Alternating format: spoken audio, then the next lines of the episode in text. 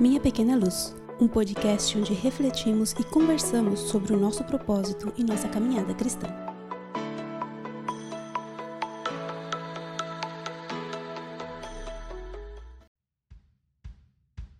Davi perguntou aos soldados que estavam por perto o que um homem receberá para matar esse filisteu e acabar com seu desafio a Israel? Quem é esse filisteu pagão, afinal, que tem permissão para desafiar os exércitos do Deus vivo? 1 Samuel 17, 26. A história de Davi e Golias é uma das nossas favoritas na Bíblia.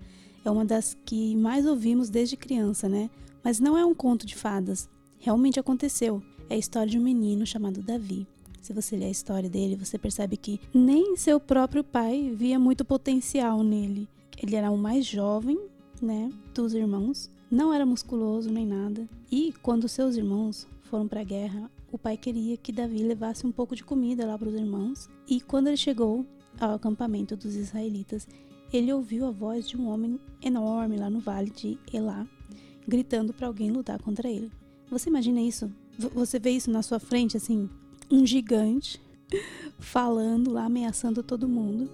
E o rapaz foi corajoso. O nome desse homem era Golias e ele tinha quase 3 metros de altura e sólidos músculos. Todo mundo estava apavorado, né, vendo aquilo, o homem gigante lá, e ninguém estava disposto a aceitar o desafio. Ninguém, até que Davi apareceu. E claro, ele foi lá e enfrentou Golias. Uau! Ele era jovem, não tão forte como os outros, mas ele estava cheio de coragem e cheio de Deus.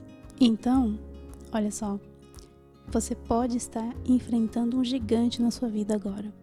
É um problema muito grande e com o passar dos dias parece que fica cada vez maior e está te incomodando dia após dia.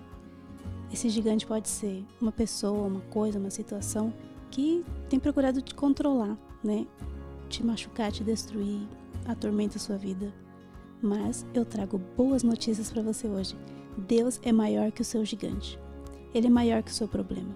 Se você entende e vê a Deus como Ele é, você vai ver seus problemas como eles são.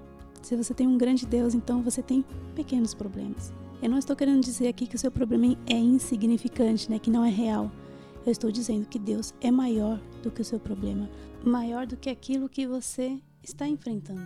Então, se você vir Deus e seu poder, sua glória, sua capacidade de te ajudar, você vai ver o seu problema da perspectiva certa, na perspectiva certa. Ele é poderoso para fazer infinitamente mais do que nós pedimos e pensamos, e a vida não dura muito nessa terra. Então, enquanto estivermos aqui, vamos fazer que Deus seja o centro e que a eternidade seja o nosso foco, onde todos os nossos problemas vão ter fim.